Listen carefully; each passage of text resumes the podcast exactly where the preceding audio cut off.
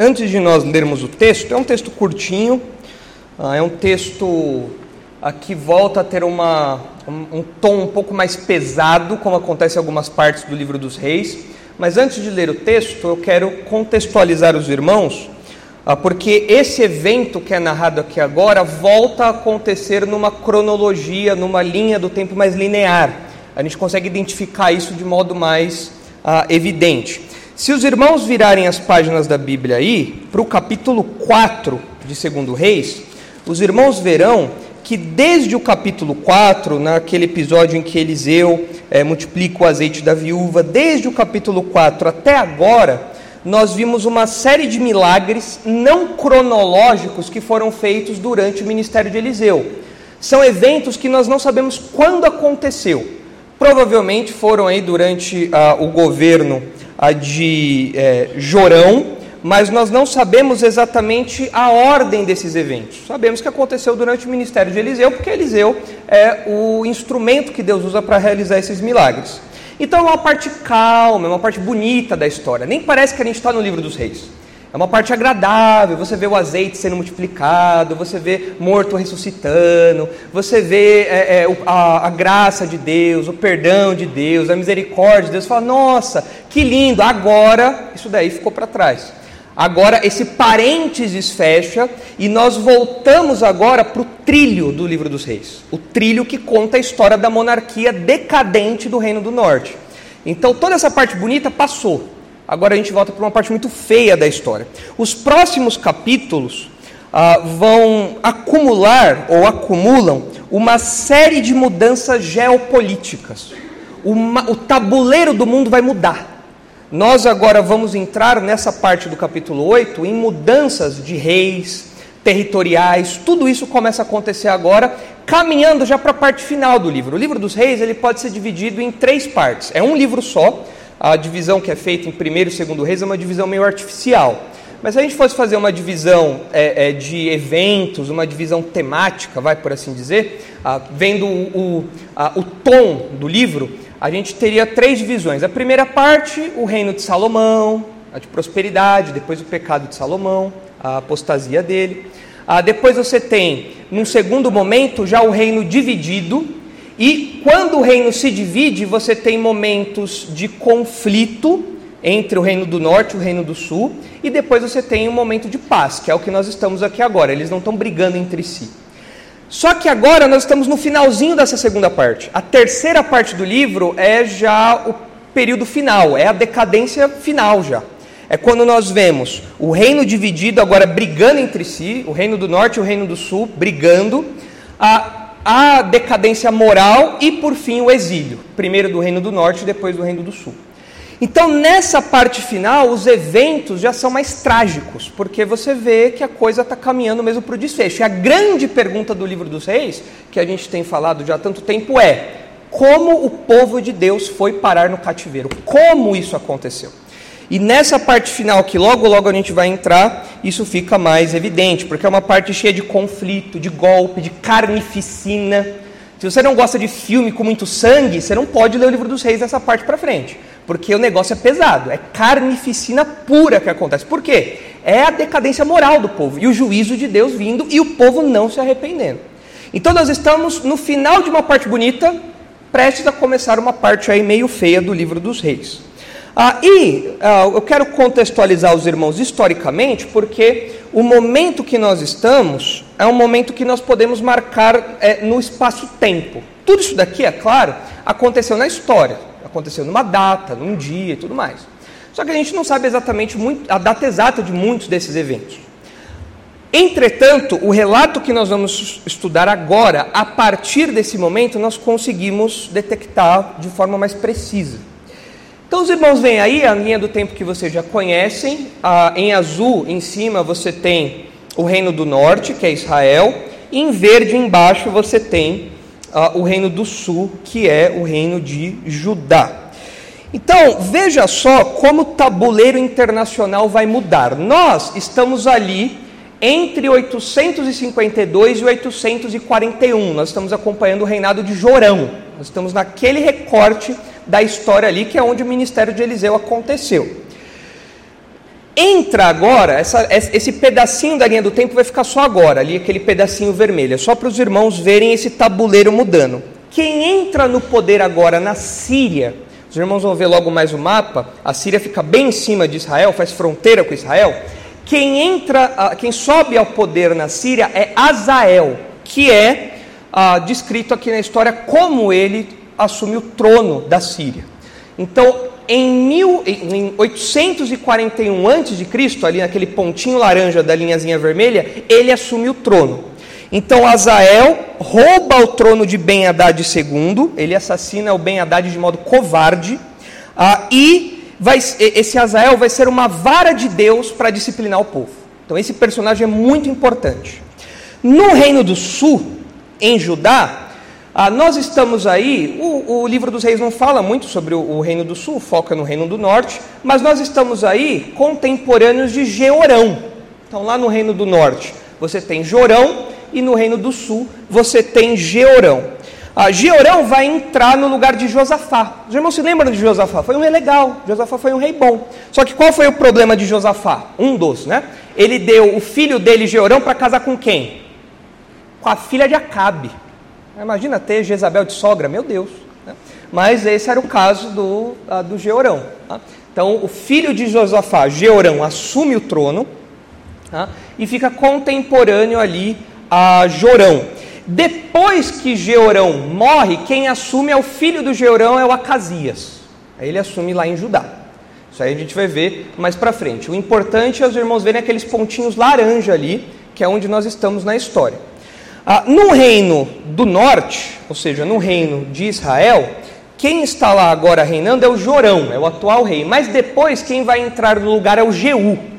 Mas ele vai entrar no lugar de, de uh, Jorão de um jeito bem violento. Ele vai fazer uma carnificina pura, vai matar um monte de gente, vai exterminar, terminar de matar toda a família de Acabe uh, e vai matar, por exemplo, a Jezabel, que ainda está viva. Essa praga não morreu ainda. A Jezabel está viva lá ainda, só vendo Eliseu fazer as coisas lá e tal, mas agora o Jeú vai assumir o trono e vai dar fim nessa bruxa aí, uh, vai dar o fim na Jezabel. Então, vendo todas essas mudanças aí que estão acontecendo, faz tempo que nós não víamos isso acontecendo. Faz muito tempo no livro dos reis. Fazem, fazem pelo menos quatro capítulos que essa mudança toda não acontece. E nós estamos então nesse ano aqui. Nós estamos, esse relato agora nos localiza nos posiciona no ano 841 a.C. Claro que tem uma margenzinha de erro aí de Ibope, né? Então 842, 840, né? Você põe um pouquinho aí. Mas ah, é comum os estudiosos colocarem aí a data de 841.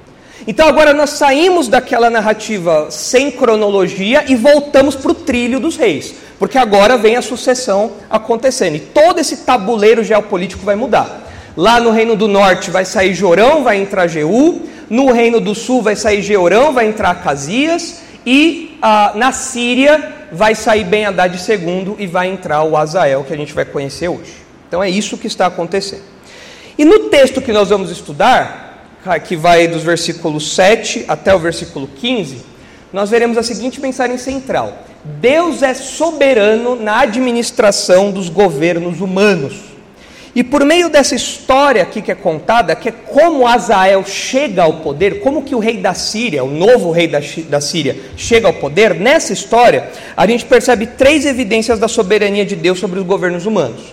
Se os irmãos se recordarem, a soberania de Deus tem sido um tópico frequente no livro dos reis.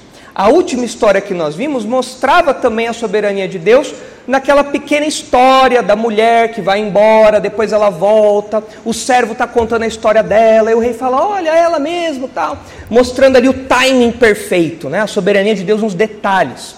Aqui a gente vê a soberania de Deus na geopolítica internacional. Então é a soberania de Deus sobre os governos humanos. Nós vemos aí três evidências. Primeira evidência é o anúncio da morte do presente rei. Aqui é o rei da Síria, o rei que está vivo aqui que é o Ben Haddad II. Ele está vivo, mas está com um pé na cova e outro casca de, na casca de banana já. Tá? Mas ele está vivo aqui ainda. E o Eliseu fala: olha, ele vai morrer. Então, o anúncio da morte do presente rei, nos versículos 7 a 10. Nos versículos 11 a 13, nós vemos as profecias cruéis sobre o futuro rei. O Azael é jogo duro. O Azael é, é, é no Nordeste são os cangaceiros, né? O, o, Lampião, Maria Bonita, né? O Azael é, é dessa turma aí. O Azael é na verdade, os, os, reis daquela época, os imperadores, não eram esses, esses líderes que nós vemos hoje no mundo, a que fica cedendo essas pressõezinhas. Eram homens, eram estadistas, homens que a, honravam as calças que vestiam e eram muitas vezes até maus, exageravam nisso. O Azael é um exemplo disso. Ele é machão, ele faz valer o reino dele ali na Síria. E ele, mas o que pega é que ele toma o, o reino de um jeito muito feio. Ele comete uma traição, um assassinato. Então a gente vê nesse segundo ponto as profecias cruéis sobre o futuro rei. Em terceiro lugar, a terceira evidência, a gente vê o cumprimento imediato da palavra de Eliseu. Eliseu fala que isso vai acontecer e no dia seguinte ah, essas mudanças de tabuleiro já começam a acontecer já. Então vamos caminhar aí por esses, ah, por esses três pontos, caminhando aí pelo texto. E é importante, antes de nós entrarmos no texto propriamente dito, que os irmãos carreguem ao longo de todo o texto uma informação. Esse Azael já apareceu, o nome dele já apareceu no passado, mas os irmãos não vão lembrar. Os irmãos não vão lembrar, mas é importante os irmãos carregarem eh, essa informação na cabeça. Se os irmãos voltarem lá para 1 Reis, capítulo 19, os irmãos verão que durante o ministério de Elias, o nome de Azael apareceu. Olha só lá, 1 Reis 19, versículo 15. Olha só. 1 Reis 19, 15. Aqui é o ministério de Elias, é o mestre de Eliseu. Ele respondeu, ele, é, versículo 15, perdão. Disse-lhe o Senhor: Vai volta ao teu caminho para o deserto de Damasco, ou seja, vai para a Síria, na direção da Síria, e em chegando lá, unge a Azael, rei sobre a Síria.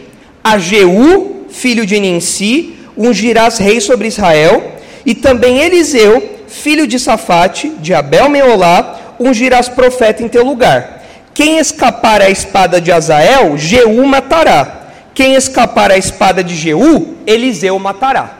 Então, Deus está deixando claro para Elias que o ministério dele, o ministério de Elias, vai continuar, mesmo depois ah, que ele já tivesse saído de cena. Ele teria, Deus teria outros instrumentos para concretizar seus planos. Elias não precisava ficar todo sentido, todo dodói como ele estava aqui todo, todo cansado, todo deprimido, todo frustrado. Fala, calma, Elias, eu vou dar sequência nos meus planos para com Israel, independente de você. Então, ó, você vai ungir aqui algumas pessoas que vão ser meus instrumentos para isso.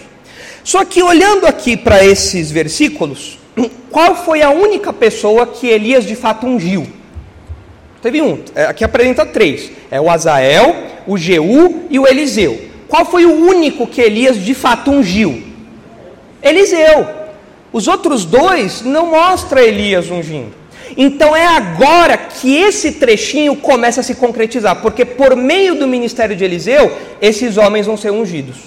Agora é Azael que vai ser ungido e mais para frente o Jeú vai ser ungido também. Então o que nós estamos vendo aqui é que Eliseu está concluindo uma tarefa que foi dada a Elias. E com isso a gente vê que a história está em movimento. Os planos de Deus estão em movimento. Ah, Elias já subiu, Elias já está lá no céu há um bom tempo já, já foi levado para o céu, já tá, já comeu, já descansou, acordou, já está tudo bem lá no céu com Elias, e a história está acontecendo aqui. E aí, Deus esqueceu dos seus planos? De modo nenhum. Os planos de Deus vão continuar acontecendo, independentemente de Elias ter subido e Eliseu ficado. Deus vai usar Eliseu para isso. E a história vai acontecendo, os planos de Deus estão em movimento. E agora nós vamos ver então essa unção de Azael. Então, olha aí agora o texto. Vamos ver aí é, que Deus é soberano na administração dos governos humanos. Começando aí pelo primeiro ponto, pela primeira evidência disso, que é o anúncio da morte do presente rei, versículos 7 a 10. Entenderam tudo até aqui? Deu para acompanhar? Bastante informação, eu sei, né? Mas é, não tem jeito. É um livro histórico, a gente tem que entender o que está acontecendo. Né? Então é importante que os irmãos tenham essas informações aí. Então vamos começar aí, versículo 7. O texto diz assim: Veio Eliseu a Damasco. Estava doente Ben-Hadad, rei da Síria, e lhe anunciaram, dizendo: O homem de Deus é chegado aqui. Então Eliseu provavelmente saiu ali de Samaria, que os irmãos veem ali no mapa. Provavelmente ele estava lá em Samaria. Os últimos relatos que a gente leu mostram né, que ele, ele andava por aquela região, mas era do Reino do Norte, ali em azul. Então ele sai de Samaria e vai lá para cima na região ah, da Síria ali de Damasco, bem lá em cima da Síria, ali em vermelho. É uma jornada de mais ou menos 200 quilômetros. Aqui naqueles dias a pé levaria mais ou menos, é, levaria um pouco mais de uma semana a pé, bastante tempo, né? 200 quilômetros é daqui até qual cidade mais ou menos? Hoje? Daqui até Ubatuba, mais ou menos? É, hoje para a gente não é tão longe, né? Mas naqueles dias não tinha carro, né? não tinha essas coisas, então. Monte Verde, mais ou menos até Monte Verde. Então era, era essa jornada aí mais ou menos que ele tinha que fazer. Mas tinha que fazer isso a pé, né? caminhando ali, ah, talvez com a ajuda de algum animal, mas era uma jornada longa aí que levava pouco mais de uma semana de viagem. Ah, e o rei da Síria, que é mencionado aqui, que fala do Ben Haddad, é provavelmente o Ben Haddad II. Os irmãos devem se lembrar que Ben Haddad parece que se tornou um título. Então não é que o nome dele era Ben Haddad da Silva, é porque Ben Haddad se tornou um título que os reis usavam, né? como sendo filhos de uma divindade. Essa era a ideia aqui, é o Ben Haddad II, então. Então Eliseu saiu de Samaria, foi lá para Damasco. Versículo 8. Então disse o rei a Azael: Toma presentes contigo e vai encontrar-te com o homem de Deus. E por seu intermédio pergunta ao Senhor, dizendo: Sararei eu desta doença? Notem aqui que o livro dos reis vai fazendo alguns contrastes, alguns de forma mais evidente e outros de forma um pouco mais sutil. Ah, esse rei aqui, o Ben Haddad, ele era um rei crente ou era um rei pagão? Pagãozão, né? Lá da Síria, pagãozão. O rei de Israel nessa época era o Jorão. O Jorão tratava bem o profeta de Deus, o homem de Deus. O Jorão tratava bem a Eliseu? Sim ou não? Não tratava. Se os irmãos se lembrarem de Acasias, que veio antes de Jorão, ah, se os irmãos olharem lá em 2 Reis 1, lá no finalzinho do ministério de Elias, né? Ah, quando Acasias assumiu o trono, olha aí, Acasias é o rei de Israel. Ah, olha só o que aconteceu. E caiu Acasias pelas grades de um quarto alto em Samaria e adoeceu enviou mensageiros e disse-lhes: Ide e consultai a Baal Zebub, Deus de Ecrom, se sararei desta doença. Notem aqui, o rei de Israel priorizava consultar o Deus de Israel ou os deuses pagãos? Os deuses pagãos. Agora tem um rei pagão que dá importância ao Deus de Israel. É um contraste aqui. Olha, olha só que ponto que as coisas chegaram.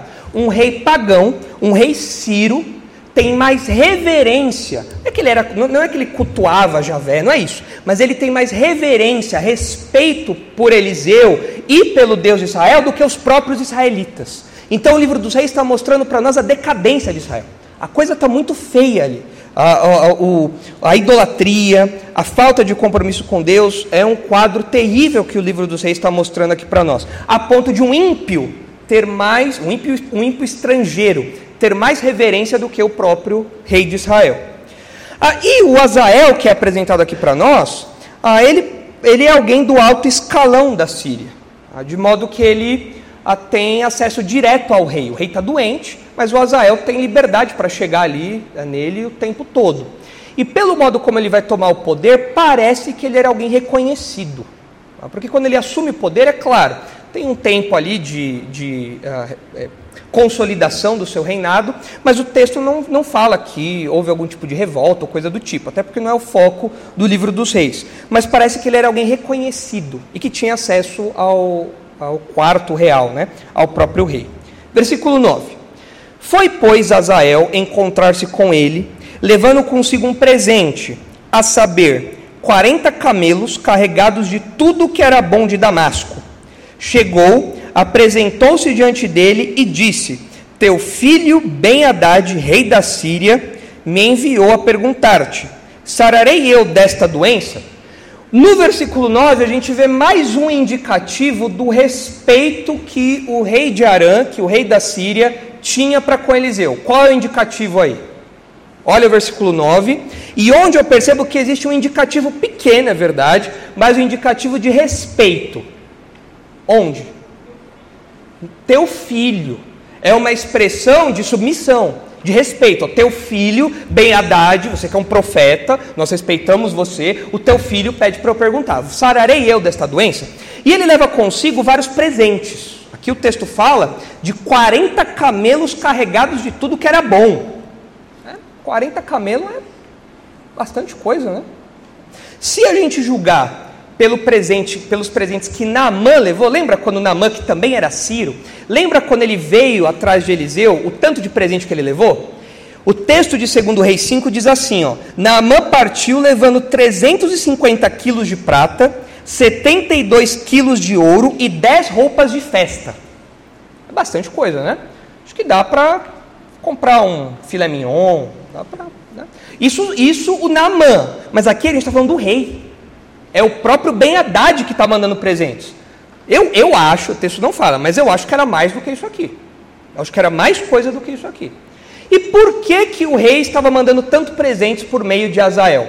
Porque de algum modo ele esperava que os presentes influenciassem Eliseu a dar uma resposta positiva, né? Vou dar um presentinho aqui, o Eliseu vai falar com o Deus dele e o Deus dele vai se mostrar favorável a mim e vai estar tá tudo certo. Então, ele tenta aqui a obter aí uma resposta positiva e influenciar né, a, a, o profeta Eliseu a, por meio desses presentes todos aí, uma comitiva que parece bem rica. E aí vem a resposta do Eliseu, no versículo 10. Eliseu lhe respondeu: Vai e dize-lhe: Certamente sararás, porém o Senhor me mostrou que ele morrerá. É estranho esse versículo, não é? Não é estranho? Vocês também acharam estranho? Ah, olha, ele vai sarar, mas ele vai morrer. Agora, esse versículo, esse versículo, apesar de causar estranheza na gente, é que é assim. Esse versículo, ah, ele, ele tem uma questãozinha de crítica textual. O que é crítica textual? É quando os manuscritos antigos, as cópias ao longo da história, é quando elas divergem. Então, nesse versículo aqui, tem uma, tem uma divergência de um manuscrito para o outro. Então a diferença seria a seguinte, grosso modo, ó, a, a resposta de Eliseu pode ser essa que está aí, certamente sararás, mas o Senhor me mostrou que ele morrerá. Isso significa o quê? O Ben Haddad não vai morrer por causa dessa doença, mas ele vai morrer por causa de alguma outra coisa. Aí faz sentido, dá para entender. Ou, ou o texto, aí a crítica textual diz, né, que a leitura poderia ser: certamente não viverá, porque morrerá. Aí é uma ênfase. Então, é difícil saber qual das duas leituras é a, é a, é a exata, né, a que estava lá no original. Aí os, os, comentaristas, os estudiosos vão preferir uma ou outra. Né? As nossas Bíblias, acho que é de todo mundo aqui, preferiu essa que é mais estranha. Certamente sararás, mas o Senhor me mostrou que ele morrerá. Indicando isso, olha, ele não vai morrer dessa doença, mas ele vai morrer de alguma outra coisa. Então pode ser. De qualquer modo, fica claro o quê? Qualquer das duas respostas, o que fica, o que fica claro? Vai bater as botas. Não tem jeito. Seja dessa doença, seja por outro motivo, ele vai morrer. Não tem para onde correr. Então a pergunta do rei foi: Vou sarar dessa doença? O Eliseu falou: Olha, dessa doença você não vai morrer, mas você vai morrer de alguma outra coisa. Aí ele não fala o que é. Então o que fica certo aí é essa profecia, esse oráculo quanto à morte de Ben Haddad. Ah, e isso daí é o nosso primeiro ponto. Cobrimos aí os versículos a 7 a 10, que é o anúncio da morte do presente rei. Ah, evidentemente, só Deus ah, poderia ah, dar essa resposta, só Deus poderia mostrar isso, porque é Ele que controla a vida dos indivíduos. E ele sabia não apenas quando, mas como o Ben Haddad morreria, certo? Então nós temos aí o primeiro ponto. Vamos caminhar para o segundo ponto, porque aí agora a gente vê o, o desenrolar dessa história e algumas aplicações que vão saltando aí do texto. Agora nós veremos aí as profecias cruéis sobre o futuro rei. Olha só. Versículo 11: Olhou Eliseu para Azael e tanto lhe fitou os olhos que este ficou embaraçado e chorou o homem de Deus. Você diz que homem não chora? Aí, homem chora assim, ó. Eliseu aqui chorou é, amargamente aqui. A, a, gente não sabe muito bem o porquê que esse olhar fixo de Eliseu ah, constrangeu Azael. Pode ser que esse olhar tenha constrangido o Azael, porque se alguém ficar te encarando durante tanto tempo, você também vai ficar sem graça. Você vai falar, o que, que, essa, que, que essa pessoa está me olhando o tempo todo? Vai ficar fixo. O texto fala que ele ficou olhando fixo para a cara do Azael. O Azael, será que meu dente está sujo? Será que eu não pentei o cabelo? Tem uma remela aqui? O que está que, que tá acontecendo? O texto fala que ele fica envergonhado. Qualquer um de nós ficaria envergonhado nessa situação. Mas, Pode ser, é possível, aqui é uma possibilidade, tá? É possível que o Azael tenha ficado envergonhado por conta de um outro motivo.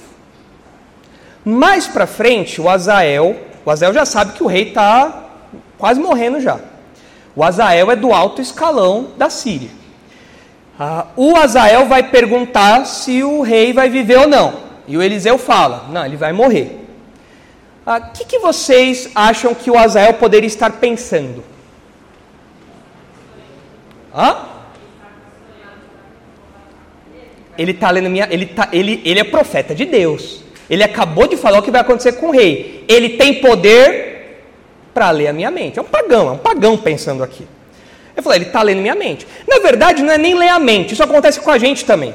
Quando você, se você estivesse numa situação dessa, você ia falar, ih, ele acha que eu vou fazer alguma coisa. Ele está me olhando muito, ele sabe que tem alguma tem alguma coisa aí, tem algum caroço nesse angu aí, por isso que ele está me olhando. Ele sabe que a minha posição é do alto escalão, eu estou do lado do rei, o rei vai morrer. Ah, provavelmente, melhor, possivelmente, o Azael já estivesse até pensando em algum jeito de pegar o trono já. Naquela época isso era muito comum. Os generais assumirem essas posições, era muito comum isso acontecer. Pode ser então que esse olhar fixo do Eliseu, o Azael se sentiu denunciado. Ih, rapaz, ele descobriu. Ou ele está suspeitando de algo. Pode ser. O texto não fala, o texto só fala que o Azael ficou meio, né, meio sem graça.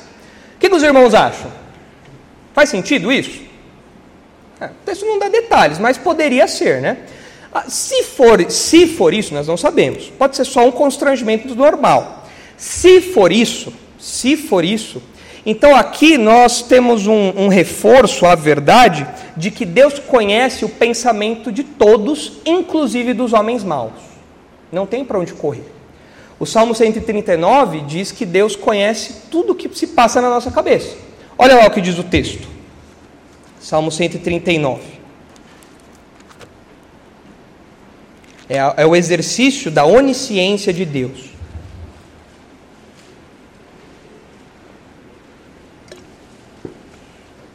Salmo 139, 1, olha só. Se, se ah, o Azael se sentiu denunciado, porque ele já estava planejando algo assim, ah, e o Elias com isso está meio que denunciando, né, ou questionando o que está para acontecer diante de Azael, então a gente tem aqui um exemplo da onisciência de Deus em ação. Né? Ah, o texto diz aí no Salmo 139: Senhor, tu me sondas e me conheces, sabes quando me assento e quando me levanto. De longe penetras os meus pensamentos, esquadrinhas o meu andar e o meu deitar, e conhece todos os meus caminhos. Ainda a palavra não me chegou à língua, e tu, Senhor, já conheces toda. Agora, aqui o texto está falando de todo mundo, gente boa, gente má. Aqui está falando de, de alguém bom. Agora, se os irmãos olharem lá em Mateus 9, os irmãos verão Jesus exercendo a sua onisciência com homens maus. E olha o que diz lá Mateus 9.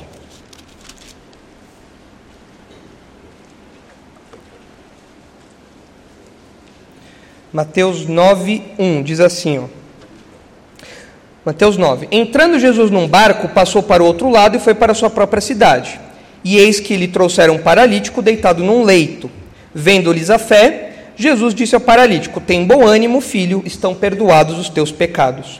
Mas alguns escribas diziam consigo: Este blasfema. Jesus, porém, conhecendo-lhes os pensamentos, disse: Por que cogitais o mal no vosso coração? Imagina esses, esses caras aqui lá. Os caras pensando, esse daí só blasfema mesmo. Viu? Aí Jesus vira, por que, que vocês estão pensando mal? Eu? Eu? Imagina o susto dessa turma aqui. Porque o texto fala que eles estavam falando consigo, e Jesus, o texto fala que Jesus sabia o pensamento e falou: Por que, que vocês estão pensando mal? No coração de vocês. É onde ninguém mais vê. Só eles e Deus. Mas Jesus é Deus. Então Jesus viu. Jesus viu aquele, aquele coração podre questionando a autoridade dele. Ah, então, se você é alguém que nutre pensamentos, planos cruéis, traiçoeiros, né, maus, ah, se você é uma pessoa que, que tem essas ideias, que maquina essas coisas, planeja o mal isso, e acha que você pode, você pode esconder isso dos homens, é verdade. De mim você pode esconder, do pastor Marcos você pode esconder, você pode esconder por um tempo da sua esposa, do seu marido, do seu filho, do seu pai, você pode esconder isso por um tempo. Mas você não pode esconder os seus pensamentos de Deus. Aí não dá. Não tem como você esconder. Se você é um homem mau, uma mulher má, que tem esses planos cruéis aí, por um tempo você vai esconder isso dos homens, mas de Deus você nunca pode esconder. Então é melhor abandonar tudo isso aí, deixar esses planos de lado aí a começar a zelar por outras coisas. Versículo 12. Então o Azael está constrangido e o Eliseu abriu o berreiro. Eliseu está chorando lá agora. Tá? Imagina que situação, né? O cara te encara e ele começa a chorar. Fala, Meu, sou tão feio assim.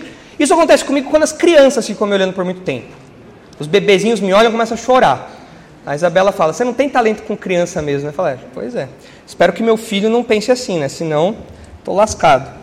Mas acontece essa situação aí, versículo 12. Então disse Azael: Por que chora o meu senhor? Ele respondeu: Porque sei o mal que has de fazer aos filhos de Israel.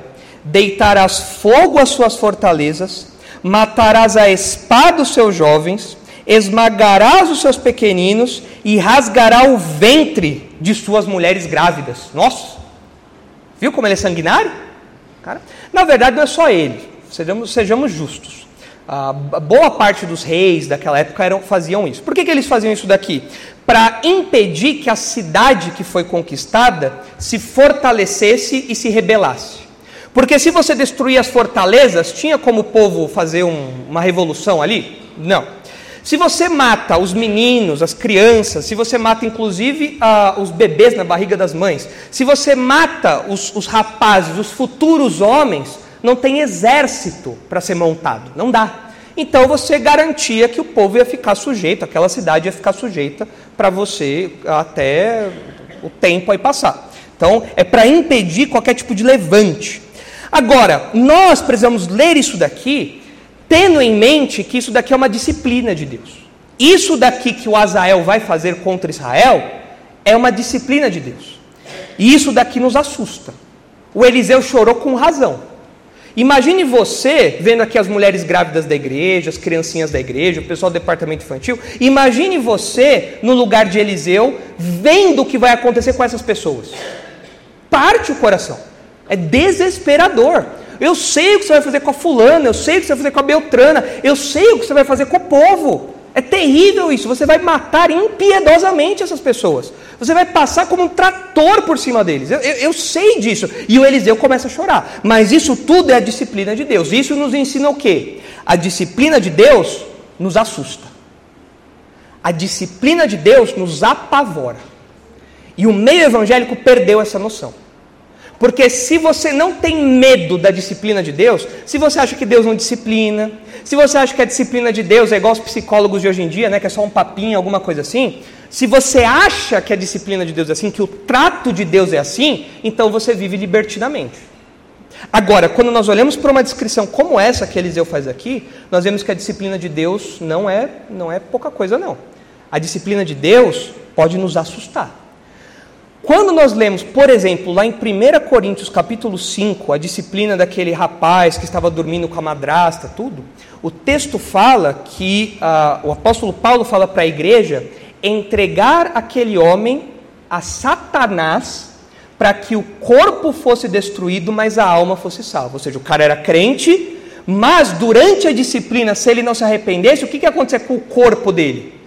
Morrer, ele ia padecer.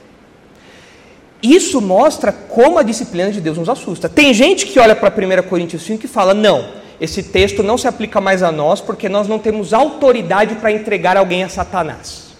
Só o apóstolo Paulo podia fazer isso. Eu discordo. Nós discordamos, é claro. É a igreja que entrega alguém à disciplina. E quando a igreja entrega alguém à disciplina, aquela pessoa está sujeita inclusive à morte.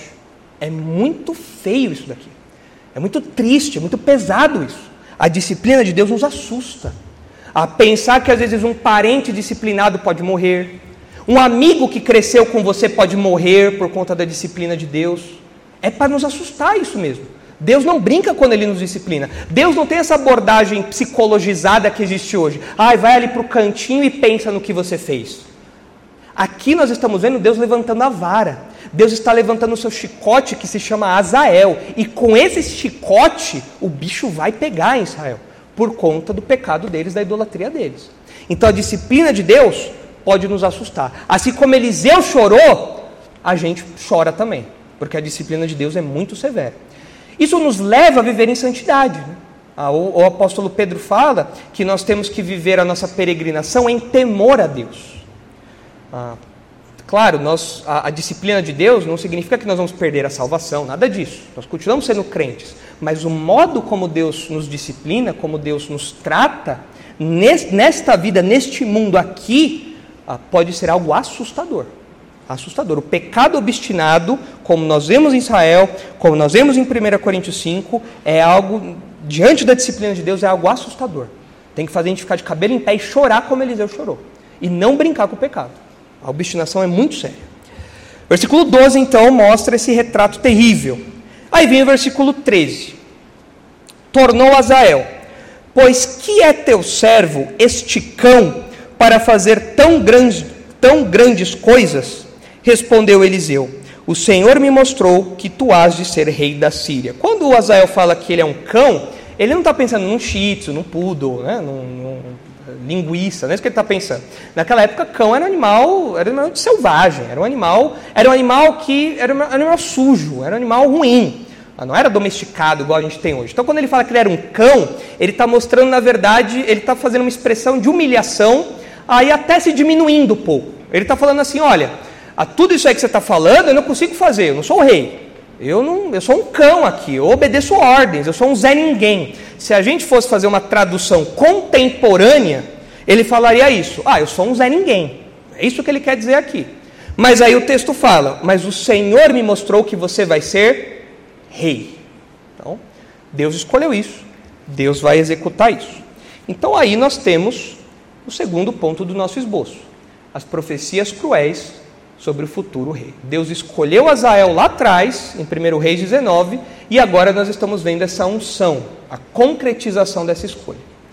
E agora nós chegamos ali no terceiro ponto, que é o cumprimento imediato da palavra de Eliseu. O texto diz assim, versículo 14: Então deixou a Eliseu e veio ao seu senhor, o qual lhe perguntou: Que te disse Eliseu? Respondeu ele: Disse-me que certamente sararás.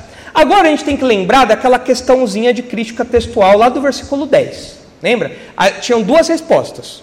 Ou ele, ia, ele não ia morrer daquela doença, mas ele ia morrer de outra coisa, ou ele ia morrer de algum modo geral que o Eliseu falou. Se a gente fala, se a gente adotar a leitura que diz que ele morreria, mas não daquilo, ou seja, dessa doença você não vai morrer, mas você vai morrer de alguma outra coisa. A resposta que o Azael dá para o rei é uma resposta omissa, não é? Faltou falar uma parte. O Ben Haddad perguntou: E aí, eu vou morrer dessa doença? O Azael falou: É, dessa doença você não vai morrer, não. Ponto. Então foi uma resposta omissa.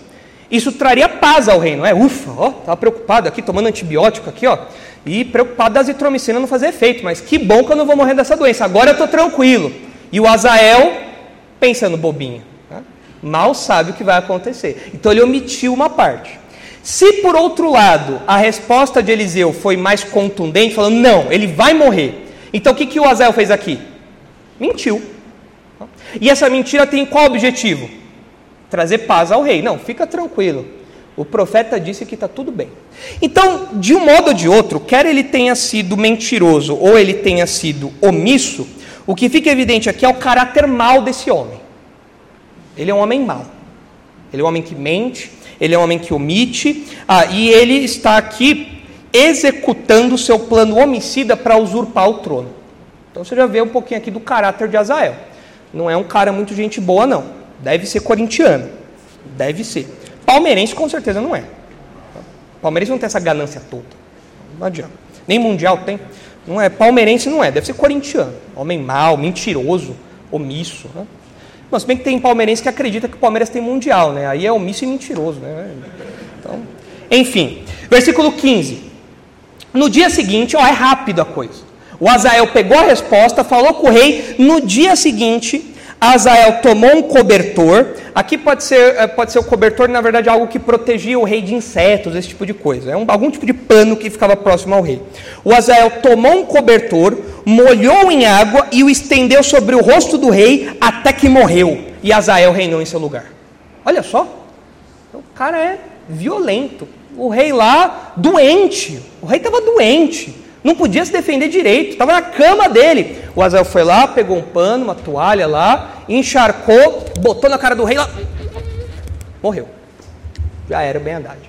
Aí, ao que parece, alguns dizem aqui, do modo como isso aqui é descrito, parece que o Azael, ele, ele preparou tudo isso daqui de modo que parecesse uma morte natural. E então ele foi lá e tomou o trono no lugar. Alguns falam que o modo como a descrição é feita dá essa ideia de que ele matou o rei afogado com alguma coisa que estava ali perto, e aí depois ele preparou tudo para parecer que foi uma morte natural e ele assumiu o trono então no lugar.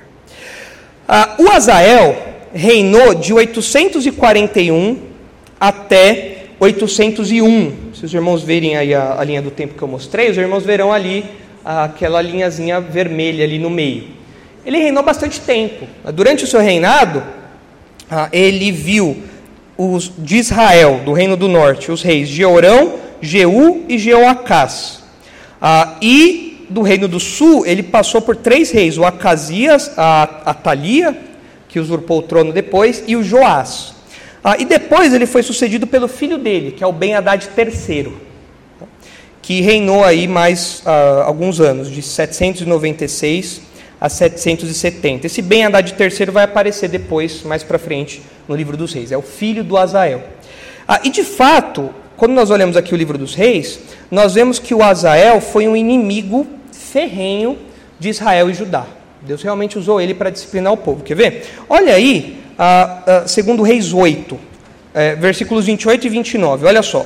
O, o Azael batalhou contra uma coalizão dos reinos do norte e do sul. Eles se uniram, tio e sobrinho se uniram para brigar com Azael. Olha aí o que diz. Segundo Reis 8, 28. Foi com Jorão, filho de Acabe, a Ramote de Leade, a peleja contra Azael, rei da Síria, e os sírios feriram Jorão. Então voltou o rei Jorão para Jezreel para curar-se das feridas que os sírios lhe fizeram em Ramá, quando pelejou contra Azael, rei da Síria. Aí, aí o texto depois continua é, mostrando o, o, o, desfecho dessa história, é, dessa coalizão aí. Ah, se os irmãos olharem segundo Reis 10, versículo 32, os irmãos verão outra menção de Azael. Aqui agora no reinado, no, no reinado de Jeú. Olha só, naqueles dias começou o Senhor a diminuir os limites de Israel, que foi ferido por Azael em todas as suas fronteiras, desde o Jordão para o nascente do sol, toda a terra de Gileade, os gaditas, os rubenitas e os manassitas, desde Aroer, que está junto ao vale de Arnon, a saber, Gileade e Bazã. Então, o Azael começou a pegar terra de Israel. Se os irmãos olharem o capítulo 12, os versículos 17 e 18, os irmãos verão que houve um momento em que Azael começou a marchar contra Judá, contra Jerusalém. E o rei de Jerusalém, o rei de Judá na época era Joás. E para impedir que o Azael tomasse Jerusalém, o Joás fez a limpa no templo e deu tudo o que tinha de ouro como imposto para o Azael. Olha só, segundo Reis 12, 17. Então subiu Azael, rei da Síria, e pelejou contra Gate e a tomou. Depois Azael resolveu marchar contra Jerusalém. O cara é implacável. É, como chama aquela estratégia nazista lá do o, Blitzkrieg? É o Azael aqui. O Azael não para. Ele vai entrando em, em Judá e ele está indo em direção a Jerusalém. Aí o rei fica apavorado, Joás fica fora de si. Porém, Joás, rei de Judá, tomou todas as coisas santas que Josafá, Jeorão e Acasias, seus pais, reis de Judá, haviam dedicado, como também todo o ouro que se achava nos tesouros da casa do Senhor e na casa do rei, e os mandou a Azael, rei da Síria. E este se retirou de Jerusalém. Então tá bom. Então beleza, você me pagou, tá tudo certo. Por enquanto tá tudo certo. Mas teve que a, ah, liquidar os tesouros reais ali. Então você vê ah, que realmente ele avançando.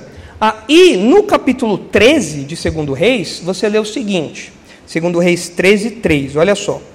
Pelo que se acendeu contra Israel a ira do Senhor, o qual os entregou nas mãos de Azael, rei da Síria, e nas mãos de Ben-Hadad, filho de Azael, todos aqueles dias. Porém, Jeoacás fez súplicas diante do Senhor, e o Senhor o ouviu, pois viu a opressão com que o rei da Síria atormentava Israel.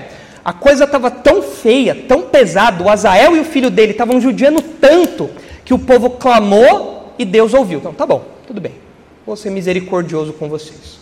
E aí você pensa, ufa, finalmente o povo se arrependeu, não é? Não, depois a disciplina piora. Né? Olha, agora, olha agora o versículo 7. E foi o caso que não se deixaram a Jeoacás do exército, senão cinquenta cavaleiros, dez carros e dez mil homens de pé, porquanto o rei da Síria os havia destruído e feito como pó, trilhando-os, passando por cima. Era uma destruição. O Azael não tinha piedade, detonou Israel e Judá. Ah, se os irmãos agora olharem o versículo 22, olha o que diz aí: Azael, rei da Síria, oprimiu a Israel todos os dias de Jeoacás. Esse homem foi uma vara na mão de Deus. Deus usou esse homem para disciplinar duramente Israel por conta do pecado deles. E aqui nós estamos vendo Deus levantando essa vara para começar a bater. Ah, é curioso observar que essa, essa história aqui e esse personagem tem é, muito amparo na arqueologia, ou seja, nas fontes extra-bíblicas. Porque geralmente os críticos da Bíblia falam assim: não, esse, o que a Bíblia conta não aconteceu, isso daí é tudo mito, é uma história inventada. Mas esse é um daqueles episódios que nós temos vasto é, registro extra-bíblico de como a coisa aconteceu. E esse Azael existiu, é claro, a Bíblia diz, mas fontes extra-bíblicas extra falam dele também. Eu trouxe aqui alguns exemplos para os irmãos, o que confirma os detalhes que o livro dos reis nos dá. Olha só. O primeiro, o primeiro item que eu trouxe aqui é essa estátua. Acho que tem que apagar ali atrás. É, por alguém apaga ali a luz? Para dar para ver um pouco melhor essa estátua. Essa estátua grandona aí é a estátua de Assur, ah, que é uma inscrição do rei da Assíria, que brigou com Azael. O rei da Síria chama Salmanasser III. Ele brigou com Azael, ele brigou com todo mundo mas brigou com Azael. Ah, e ah, essa, essa estátua aí, no, no, no, tronco dela, tem algumas inscrições ah, que contam aí os feitos do Salmanasser. Ah, e no meio dessas inscrições diz assim: Azael, filho de um ninguém, tomou o trono. Por que, que ele é chamado filho de um ninguém? Porque não tem nenhuma, ele não pertence a nenhuma linhagem real. Ele, ele era alguém importante ali no, no, no, cargo que ele ocupava, mas ele não tinha nenhuma linhagem real, ele não pertencia a nenhuma linhagem real. Ele tomou o trono. Alguns falam que essa expressão também pode apontar para a usurpação do trono. O fato dele ser um ninguém significa que ele não merecia, então ele tomou o trono à força. Pode ser. Então nós temos aí essa estátua, uma estátua de basalto, basal, basalto, é, basalto, né? Ah, de Assur, ah, que está, se não me engano, no Museu de Istambul, na Turquia. Acho que essa estátua está lá. Ah, mas você vê aí essa menção de Azael, filho de um ninguém, tomou o trono. Ah, outra, outro, outra, ah, outro item da arqueologia é a estela de Teldã. Essa, essa estela, essa pedra aí, é um registro que narra os feitos sírios em primeira pessoa. É como se o rei estivesse contando os feitos dele. Ah, e não menciona o nome do rei. Não pra, não, o, o, ele não fala, eu, fulano de tal, estou escrevendo isso. Mas tudo indica que é o Azael. Ah, os, os, estudiosos, os arqueologistas aí apontam que é o Azael. E fala sobre embates com Israel e embates com a casa de Davi. Essa estela é até muito importante para a arqueologia bíblica, porque menciona a casa de Davi. Ah, e ah, os irmãos veem aí no, no, no, no destaque que eu fiz na, no slide, que essa estela parece apontar para o episódio que a gente acabou de ler, é, do embate de Azael com aquela coalizão, com o tio e o sobrinho. E o Azael é, deixa o, o, o Jorão muito doente. O cara fica mal, fica bem, fica bem ruim. Aí os, os reis do, de Israel e de Judá levam um coro nesse, nesse combate. E aí pode ser, é que a pedra está toda quebrada, né? Não dá para completar tudo, mas a linha em amarelo, os irmãos veem o que dá para identificar. Em branco é o que os arqueologistas acham que é o que completa o relato ali. Então está escrito assim: Eu matei Jorão, filho de Acabe, rei de Israel, e eu matei Acasias da casa de Davi. É uma possível, é, possível complemento ali do que está na estela. Ah, e é muito semelhante ao relato ali de Segundo Reis. Ele pensou que ele matou, ele se gabou de ter matado, mas quem mata na verdade é Jeú depois. Só que esses dois ficam bem mal, eles ficam bem ruins, tá? ficam bem doentes ah, por conta desse combate aí, ficam mal na fita. Ah, mas você tem ah, essa estela como sendo de provavelmente de Azael. E você tem esse último item aqui, que são algumas peças de mármore de Arslantash. e esses itens que estão aí são peças de mármore. E essas peças de mármore eram usadas para decorar a cama. As camas, algumas camas eram feitas de mármore. Você fica comprando cama aí na Marabras, na loja 100, naquela época a cama era feita de mármore. Tá? E encontraram ah, pedaços dessa cama de mármore onde tem essa inscrição que diz aí, ah, nessas decorações de marfim, ah, diz aí esse ornamento da cama, né? Diz: Este filho de ama gravado para nosso Senhor Azael. Não dá para ver o resto porque está tudo quebrado, mas você tem a menção de Azael. E junto com isso foi encontrado essa estatuazinha aí, esse, essa, essa parte também decorativa, que provavelmente era uma representação do Azael. Claro que não é uma fotografia, né? Porque naquela época não tinha, não era uma estátua também hiperrealista, o Renascimento nem aconteceu ainda para o pessoal pintar as coisas desse jeito, esculpir as coisas como Michelangelo, toda essa turma aí, mas você tem ali uma representação do provável Azael. Então, tudo isso daí ah, mostra que de fato esse personagem existiu, ah, não apenas existiu, como existiu nos detalhes que o livro dos reis fala, inclusive nos episódios em que o Azael participou. Então, isso daqui é uma confirmação do relato bíblico. Pode, pode acender a luz? Obrigado. Ah, os irmãos percebem que, de fato, o relato bíblico não inventou nada. A arqueologia está confirmando o que a Bíblia diz. E esses, esses, ah, a maioria desses artefatos aqui foram descobertos em 1800, 1900 e pouco. Então, ou seja, são, são coisas recentes, que o texto bíblico já falava lá atrás. Já. Tá? Então, ah, mais uma vez, os críticos da Bíblia acabam ah, passando vergonha porque a arqueologia comprova o que a Bíblia diz. E isso nos mostra que a história bíblica acontece no espaço e no tempo. A história bíblica não acontece no vácuo. Deus escolheu que nessa pedrinha estivesse um nome. Qual o nome que Deus escolheu que estivesse aí? Azael. Deus levantou Azael e ele quis que alguém escrevesse aquele nome naquela pedrinha. O Deus que administra a história quis isso. Deus quis que o próprio Azael, possivelmente, escrevesse essa estela. Deus quis que ele fizesse isso. Deus quis que o Salmanacer III tivesse embates com o Azael e isso ficasse registrado nessa estátua. Então a história bíblica acontece no espaço-tempo, ela não acontece no vácuo. E ela deixa, é claro, pegadas, ela deixa evidências, ela deixa registros. Além da história bíblica, nós temos esses itens aí. Então, nesse trecho todo, nós comprovamos essas evidências da soberania de Deus e nós vimos que Deus é soberano na administração dos governos humanos. Pois bem, o que nós aprendemos aí de modo geral, então, para a gente finalizar? Bom, algumas aplicações aqui. Ah, nós vemos que Deus, como soberano das nações, ah, ele é o senhor da geopolítica internacional. Ele não cuida só da política de Israel e de Judá. Ele cuida da política das nações.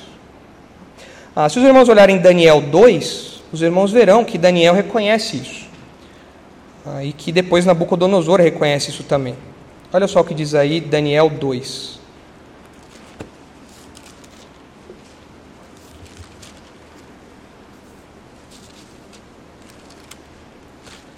Daniel 2:20. Olha só. Disse Daniel, Daniel 2:20.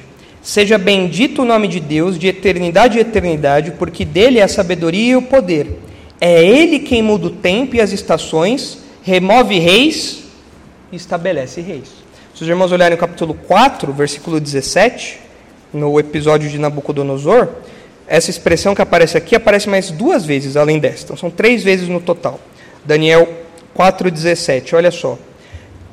Esta sentença é por decreto dos vigilantes e esta ordem por mandado dos santos, a fim de que conheçam os viventes que o Altíssimo tem domínio sobre o reino dos homens e o dá a quem quer, até o mais humilde dos homens constitui sobre eles. E essa expressão que Deus dá o reino a quem quer aparece mais duas vezes além dessa daqui. Então Deus é o soberano das nações, é Ele quem decide quem sobe, é Ele quem decide quem cai, é Ele que comanda a geopolítica internacional. Ah, e assim como Eliseu chora quando ele vê o que o vizinho dele vai fazer, a, a maldade, as tragédias, o mal que vai acontecer, assim como a ascensão de Azael fez Eliseu chorar, nós também partilhamos um pouco disso às vezes. Porque quando nós vemos Deus levantando outros líderes ao nosso redor, os nossos vizinhos mesmo, aqui da América do Sul, nós choramos por aquilo que tem acontecido nos nossos vizinhos. Ah, por exemplo, eu trouxe aqui para os irmãos ah, algumas manchetes. Ah, recentemente, ah, o presidente da Colômbia disse que vai legalizar plantio de maconha sem licença, comparando isso ao milho e à batata. É uma tentativa de lidar com a política antidrogas que eles dizem que falhou na, na Colômbia. E nós falamos, meu Deus, nós, a questão não é a questão não é só a maconha e as discussões de maconha medicinal ou não, isso é outra, outra questão, mas a questão é um avanço do progressismo, da ideia da libertinagem, de você poder fazer o que você quiser sem nenhuma restrição. E nós vemos isso acontecendo nos nossos vizinhos. É um Azael que está subindo ali e que certamente vai respingar em nós, porque o tráfico, tudo mais, vai, vai vir para cá, como já acontece. Quando nós olhamos, por exemplo, para a Argentina, nós vemos lá, nós vimos lá recentemente, aqui o presidente da Argentina enviou uma proposta de legalização do aborto e o Senado depois aprovou essa, essa proposta da legalização do aborto até a 14 semana de gestação. Quanto dá isso? Quase quatro meses, né? Quase quatro meses. Está lá. É o Azael da Argentina. É o hermano Azael lá. Foi levantado. Quem foi que colocou o presidente da Colômbia e o presidente da Argentina lá? Deus. Ele é o senhor da geopolítica. E quando nós vemos manchetes como essa, especialmente essa, nós choramos, como Eliseu chora. Senhor, meu Deus, olha, olha, olha isso, meu Deus. Mas nós não podemos perder de vista que ele é o senhor da geopolítica. Ele decide, ele tem seus planos. Esse ano nós temos eleição no Brasil. A gente não sabe quem vai ocupar o Palácio da Alvorada. A gente não sabe. Ah, isso nos aperta o coração. Não sei os irmãos, essa semana, vendo lá as entrevistas no Jornal Nacional, eu fiquei com o coração apertado vendo aquilo. Eu fiquei indignado, com o coração apertado, fiquei de tudo. Tudo. Ah, e a gente fala, meu Deus, o que vai acontecer com o nosso país? E a gente tem que lembrar que Deus é o Senhor da geopolítica. Seja por meio de um golpe de Estado, de um assassinato cruel, seja por meio de eleições limpas, quem coloca e tira reis é o próprio Deus. É o próprio Deus. Ah, o Senhor não se ausentou do trono da história, ele continua ah, ocupando o trono e dirigindo a história. Então nós temos que nos lembrar disso. Ah, o que nós aprendemos também é que Deus usa pessoas más para executar seus planos perfeitos. Nós, ve nós vemos, por exemplo, na, na história dos evangelhos, que Deus usou um indivíduo que era mau, ganancioso, para trair Jesus. Quem? Judas. Deus escolheu Judas para aquele fim. O texto fala que Judas é o filho da perdição. Ele foi colocado, ele foi escolhido para aquilo, para trair Jesus. Deus usa pessoas como Judas, como Azael. O texto de Atos fala de Herodes e Pilatos, que se uniram para fazer aquilo que Deus tinha determinado. E eles fizeram o que era mal. Quem colocou esses homens no poder? Quem colocou Herodes e Pilatos no poder? O Senhor da geopolítica, o próprio Deus fez isso. E aí a nossa dificuldade é nós tentarmos entender como que um Deus santo, bom, justo, pode usar instrumentos como esse sem se sujar. E nós não sabemos como responder a isso. Mas não tem como nós tirarmos a soberania de Deus. O texto é claro: quem põe reis e tira reis é o próprio Deus. Quem escolhe Azael, Judas, Herodes, Pilatos é o próprio Deus. E ele faz isso para executar os seus planos. O evangelho se concretizou na história por meio de Judas, por meio de Herodes e por meio de Pilatos. Se hoje nós temos salvação em Jesus, crendo nele como Salvador, porque ele morreu na cruz do Calvário, é porque por meio de uma sentença injusta dada por Herodes e Pilatos, e por meio de uma traição feita por Judas, Jesus de fato cumpriu o plano de Deus. Deus usou esses homens para nos dar salvação. Então, ao invés de questionar, não, eu não aceito, nós temos que agradecer e nos colocar no nosso canto. Fala, Senhor, eu não entendo como que o Senhor administra isso, mas glórias ao Senhor, porque o Senhor é o dono da história. Porque o Evangelho só funciona no mundo, no universo, onde Deus é soberano. Porque se Deus estivesse sujeito às nossas ah, decisões, não existiria Evangelho. Então nós vemos que Deus usa pessoas más para executar seus planos perfeitos, mas Deus também responsabiliza esses homens e pune esses homens depois. Judas foi punido. Ah, ah, nós vemos no futuro, inclusive, Satanás e seus servos serão punidos também. Hoje, eles prestam serviços a Deus. Satanás é um servo de Deus, um servo feio, igual a gente falou da última vez, né? mas é um servo de Deus. Agora, o último texto é Amós. Olha aí, Amós 1. Deus usou Judas e puniu Judas. Um dia no futuro, Deus punirá Satanás e seus servos. Mas e o Azael? Olha o que acontece aí em Amós, capítulo 1, versículos 3 e 4, para a gente terminar. Assim diz o Senhor. Acharam Amós aí? Amós é um livro difícil de achar, né? Demora um pouquinho. Vamos lá. Amós 1, 3. Assim diz o Senhor: Por três transgressões de Damasco, Damasco é a capital da Síria, por três transgressões de Damasco e por quatro, não sustarei o castigo porque trilharam a Gileade com trilhos de ferro, é a crueldade, a impiedade aqui, destruíram Gileade. Por isso meterei fogo à casa de Azael, fogo que consumirá os castelos de Ben-Hadad. Azael foi usado por Deus, na sua maldade, na sua crueldade, na sua impiedade, mas um dia Deus falou: "Não, agora agora eu vou acertar as contas com a Síria". Então nós aprendemos com isso que num universo onde Deus é soberano, Deus não deixa pontas soltas. Todo mal um dia será punido. Deus usa o mal e um dia Deus punirá todo o mal. Porque Ele é soberano sobre tudo, inclusive soberano na administração dos governos humanos. Então isso tem que nos acalmar nesse momento que nós temos vivido, aí aumentar a nossa confiança em Deus apesar de estarmos, de certa forma, também entrando nos trilhos aí de um futuro um pouco turbulento do mundo e do nosso país. Mas Deus continua no trono, ele continua sendo soberano na administração dos governos humanos. Amém?